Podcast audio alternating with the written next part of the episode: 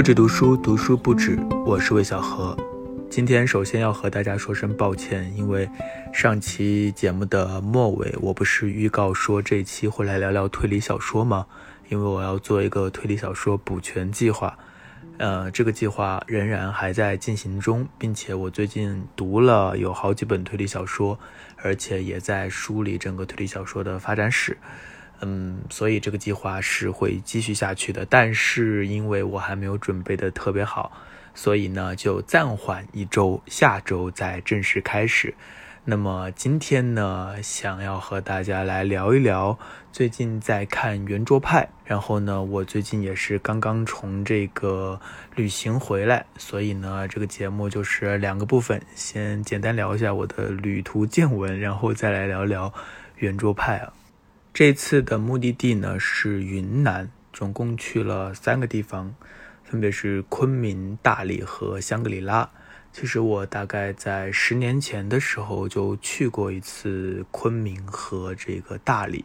那个时候呢，其实我刚刚辞掉第一份工作，然后特别穷，手里只有一千多块钱，但是仍然想要出去看看，所以呢，就从南昌买了一个硬座，坐了三十多个小时。到了昆明，非常的兴致勃勃，一点都不觉得累啊。到了大理之后呢，我还骑车环行了大半个洱海，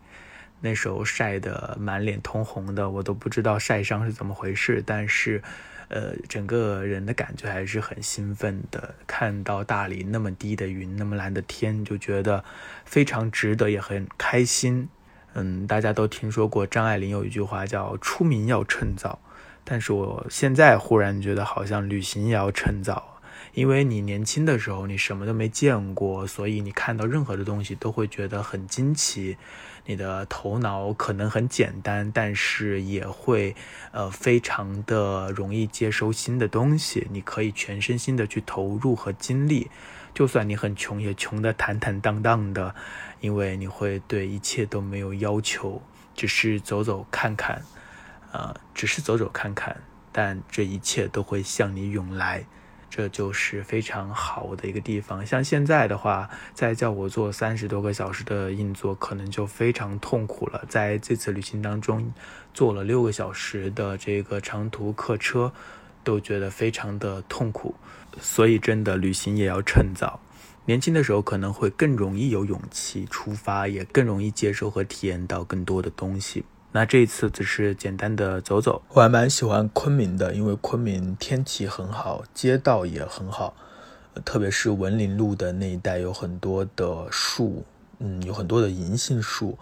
我记得十年前的时候，我去的晚一些，能看到很多变黄的叶子掉落在街道上，那种感觉特别美妙。那这一次其实还没有变黄，但是逛起来还是很舒服的。呃，遇到了一家非常喜欢的书店，推荐给大家，叫做橡皮书店，就是擦橡皮的这个橡皮。这个书店它的门脸并不是很大，非常的小，你走过去很容易就没有看见。但是如果你走进去的话，就会发现它其实别有洞天。呃，它里面也不是那种网红书店的那种实心的设计。它是像山洞一样，一个房间连着一个房间，有一种探秘的这种感觉，有点像巴黎的莎士比亚书店，就是你会在里面发现很多很多有趣的角落，有很多很多书，呃，可以逛很久。另外，我觉得最重要的是，在这个橡皮书店里面，它不是像那种非常大的书店，有很多的书架、很多的书，不是那种非常秩序井然的、非常光明、非常亮丽的。但是在这里的每一本书啊，每一个物件，你都会感觉到它有一种情感的温度，就是它附着着店主的个人的趣味和他的选择。这是我最喜欢书店的一个地方，就是你会感觉到你在逛书店的过程当中，其实是在和这个店主进行一次交流。这个是逛书店最有魅力的地方，因为不同的店主会有不同的选择、不同的审美偏好和趣味，这样你就会看到不同人的精神世界。你也会遇到很多也许你曾经没有想看的书，但是这一次却发现了它的好。相比之下，那些网红书店可能设计非常漂亮、非常明亮，但是它是非常苍白的。那出了书店之后呢，也可以继续的逛起来，因为附近还有很多的咖啡馆，有很多的小店。我记得我去了一个那个面包店，面包也非常好吃。所以，如果你在昆明或者你去昆明玩的话，可以去这个橡皮书店或文林路逛一逛。我个人非常喜欢那里。然后在大理的话，大理古城里我发现了一家很有趣的咖啡馆，叫柿子树咖啡。它也很棒，虽然它的面积也不是很大，它的院子很小一个，但是院子里有一棵柿子树，然后柿子树长得还挺好的。我去的时候上面还结了一些柿子，然后店员就说店里的一个新品就是用这个柿子树上的柿子做的，我就点了这一个柿子咖啡。它在咖啡的最底下垫了一些新鲜的柿子肉，喝起来非常奇妙，但是也是好喝的。我非常喜欢的一点是，这里的店员非常有元气，就不是那种服务业的客气啊，或者是那种让你感到不舒适的热情，而是一种对待自己所做的事情的由衷的喜爱。这种东西是非常感染人的，就你会感觉到他喜欢咖啡，然后他在做的事情他也很喜欢。所以你喝他做好的咖啡之后，心情也会愉快起来。然后坐在那里看着柿子树，看着这个大理的房屋，看着远方的天空，都非常的美妙。然后大理其实有很多的网红的去处，大家可能就不用去了。但是有一个地方我觉得还是非常推荐的，那里的人也不多，就是在喜洲古镇附近的海蛇公园。然后那里有很多很美妙的树，我也拍了一些照片，大家感兴趣可以到我的微博上去看一下。好的，那么关于短暂的旅行就说到这里了。下面来聊一聊圆桌派以及锵锵三人行。为什么会想到锵锵三人行呢？当然，首先是因为我是锵锵三人行的忠实观众，另外呢，也是因为圆桌派的第五季终于播了。它的第四季呢是二零一九年播出的，距今已经两年了，所以非常不容易，终于等到它更新了。很愉快，然后也看了前三集，看着这个窦文涛在节目里和以前一样插科打诨，然后看着他们侃侃而谈，就会想到之前看《锵锵三人行》的日子。我不知道现在在听这个节目的听众有没有看过《锵锵三人行》，因为它毕竟已经停播好几年了嘛。呃，可能一些新的、更年轻的听众的话，也许没有看过。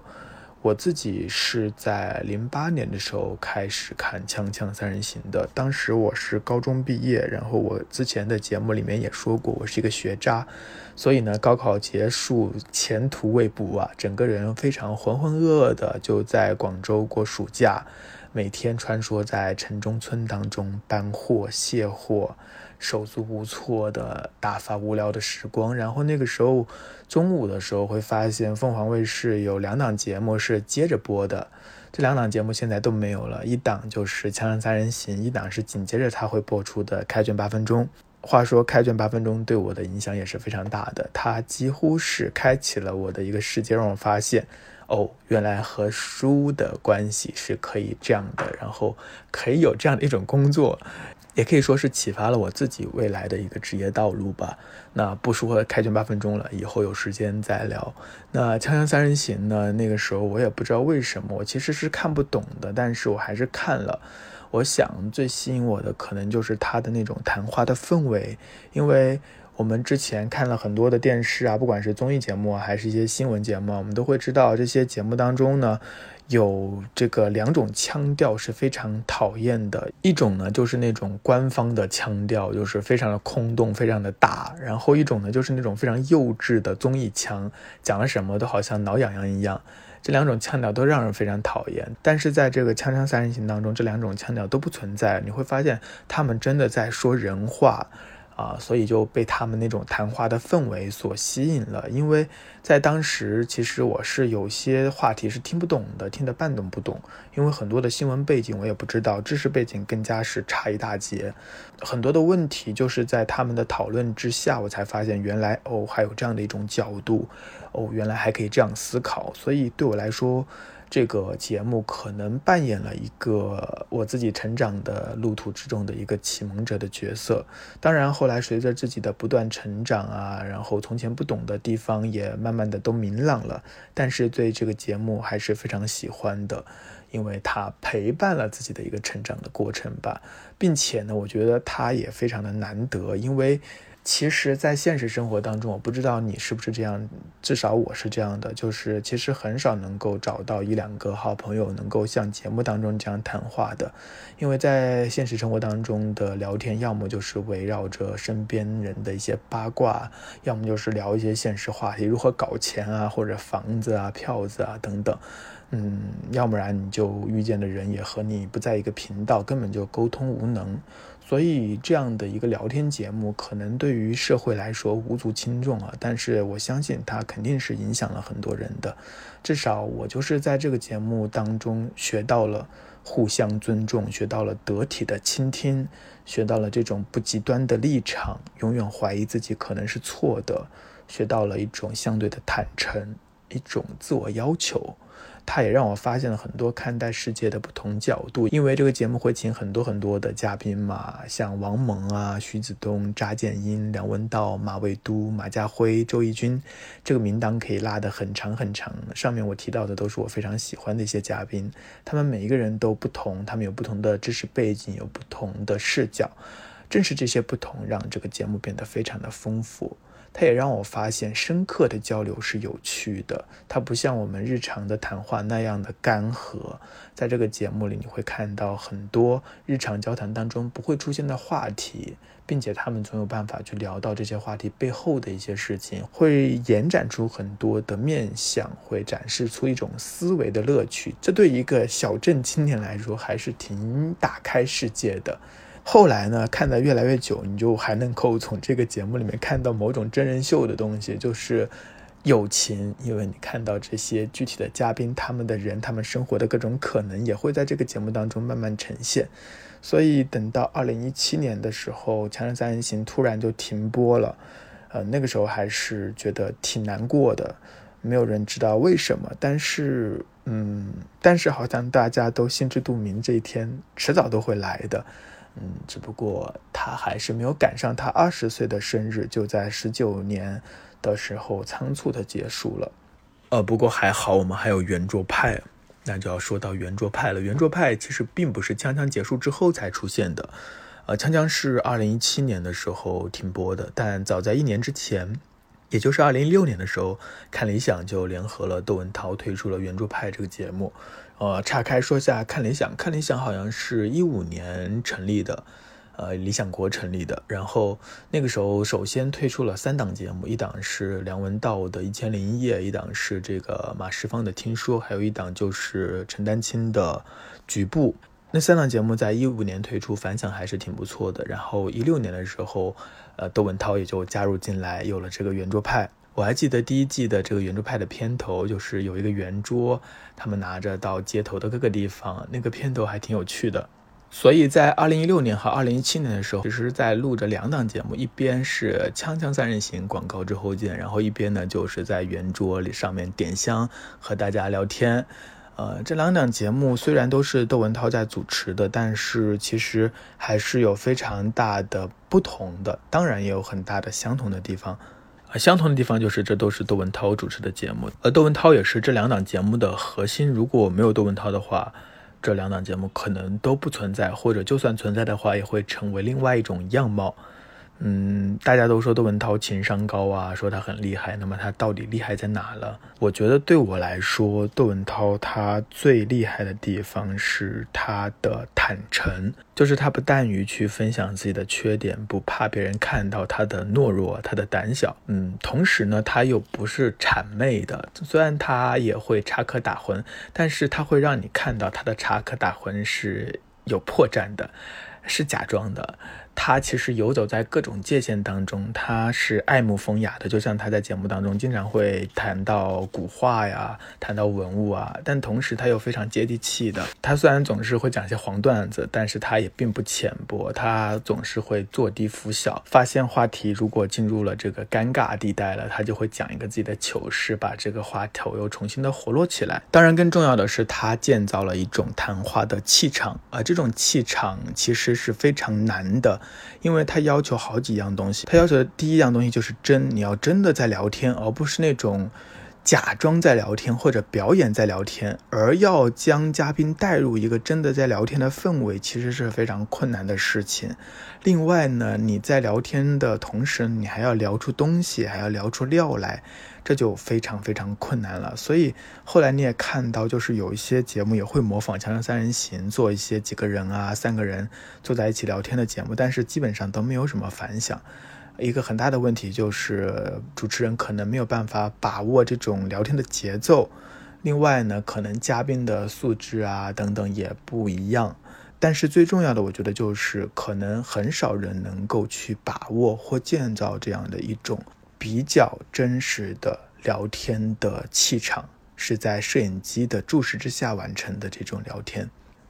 要知道，这是聊天节目，不是访谈节目，这是不一样的。聊天它需要一种呃自然的感觉，或者就像他们自己说的跑野马呀、离题啊等等。但是你又在这种离题的轻松的氛围当中听到了一些什么，一些言外之音啊，一些意犹未尽啊，这个东西就很难把握这种尺度了。你要完全是干巴巴的聊天，就算有深度，那也不好看。但如果你完全都是水词的话，那聊起来也没有意思。嗯，不过即使窦文涛还是窦文涛，但是圆桌派就不再是锵锵三人行了。它虽然有一脉相承的地方，但是也有非常多不同的地方。我觉得有好几点不同，其实是蛮重要的。第一点不同就是这个人数不同，锵锵只有三个人，但是圆桌派有四个人啊。其实我一直不太明白，为什么一定要四个人？是为了和锵锵三人行不一样吗？因为当时圆桌派播的时候，锵锵三人行也在嘛，所以会不会是为了避嫌？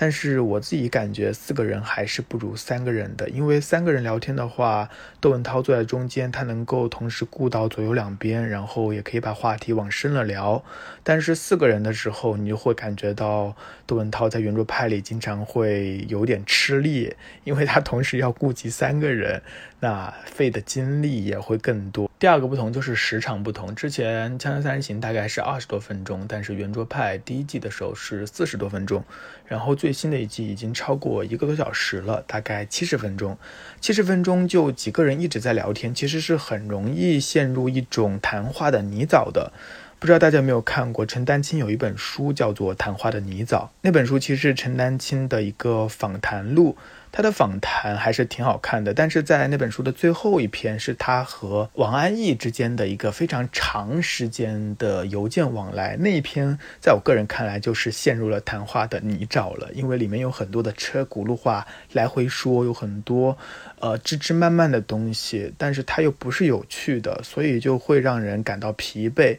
在圆桌派的有一些节目当中。可能就会有这样的问题，因为呃很多话题呢会进行的非常的缓慢，然后呢它的节奏也会变慢，很多时候车轱辘话来回说，整个的东西也没有推进。另外四个人发言，肯定每个人说话的时长加起来也会比三个人更长，但是他们聊出来的话题和聊出来的深度也不一定就比三个人要更好。那第三个不同，我觉得是最关键的不同，就是他们所要的内容方向是不同的。在《锵锵三人行》是话题导向的，但是在圆桌派呢，好像不再是话题导向了。第一季还是话题导向的，但是最新一季这个话题就越来越不明显了。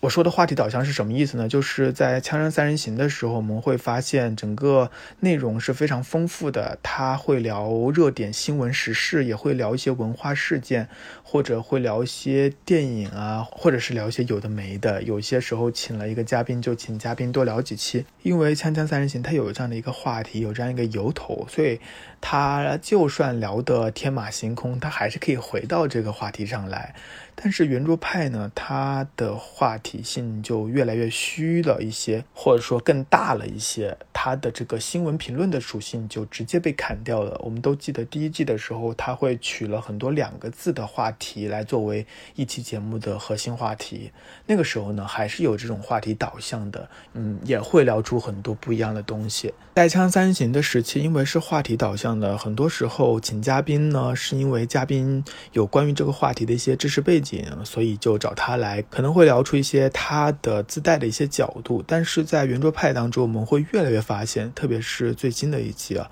就嘉宾成为了重点。就话题变成了围绕嘉宾来设置的。嗯，这个嘉宾是谁？然后就根据他的身份来设置一个话题。这相对来说，话题本身不重要了，而变成了嘉宾是最重要的。这个时候很容易使这个聊天节目变成了一个专访节目，这个重要的嘉宾就成为这个节目的一个主嘉宾。然后一般的配置呢，就是两个我们的熟人，他们就成为了一个递话的角色，整个聊天就变得很不均衡了。然后如果这个主嘉宾他的输出不是非常的有力的话，节目就会变得容易不稳定。之前几季有一两期被大家诟病最多的就是这个陈坤和周迅上的这两期，因为大家好像觉得他们没有办法输出什么，但是由于他们又是大腕，所以又要必须配合着他们来聊，但是又没有聊出很多东西，这就容易使节目陷入了一个僵局。那么最新的这一季呢，我看了前三集，其实这个状况还是存在的，并且还可能更明显了，因为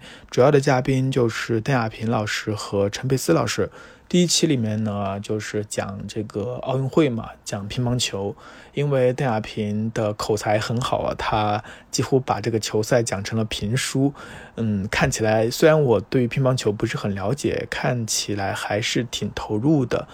但是你还是能够感觉得到，在这样的一期节目当中，像这个徐子东老师，像马未都老师，他们就成了陪衬，他们就成了递话的。但如果都是老嘉宾的话，他们可能并没有一个特别鲜明的身份的时候，那个时候大家都来聊一个话题，反而每个人都可以说出自己的一些观点、一些见解。但是在这样的一个主嘉宾为主的设置当中，很多时候就只能完全靠这个主嘉宾来输出。第二期、第三期也是一样的。这个主嘉宾是陈佩斯，所以主要就是要听陈佩斯来讲。但是陈佩斯老师他有时候就是欲言又止的，所以呢，这个窦文涛就会肉眼可见他其实蛮累的。他做了很多的功课，去挖了很多陈佩斯他的一些经历啊等等，但是他引导话题起来还是挺费劲的。作为观众可以明显的感觉到，因为这个话题它不再是像有些集数里面它是那种流动的、涌动的那种话题，而变成了一个非要让他来推进的这样的一个进。程，这就使观众也觉得没有那么流畅了。当然，我知道圆桌派不可能再去聊一些热点时事新闻事件了，呃，一个时代也真的过去了。但是我还是冒昧的觉得，即使是聊一些文化的，或是更大的、更泛一点的话题的话，还是以话题为中心，找人来聊会更好一点。当然，这也只是我自己的一点感受。不管怎么说，呃，每季新出了我都会看的，因为这已经成为了一种习惯了。比较遗憾的是，不知道是不是因为疫情，这季好像梁文道和马家辉都不会参加，呃，并且集数我看了豆瓣的页面也只有十二集，最佳配置也很难配齐了，所以还是挺可惜的。而且不知道为什么，看理想好像退出了这一季节目的制作。嗯，不管怎么样，希望这个节目能够一直做下去吧。十二集，一年十二集真的是太少了，强烈建议这个一周两集，然后一年四季，这样的话就 让我们继续可以一直看下去。好的，那么这期的节目就聊到这里了。嗯，其实我本来还想聊聊《再见爱人》的，因为我每期都有在看。大家觉得有没有必要聊一聊？如果有的话，可以在评论区告诉我。呃，那么之后呢，还会继续我们的推理小说补全计划，然后呢，我也会继续的聊一些我最近看的书，反正这个不止读书每周五都会更新。嗯，那我们下周再见。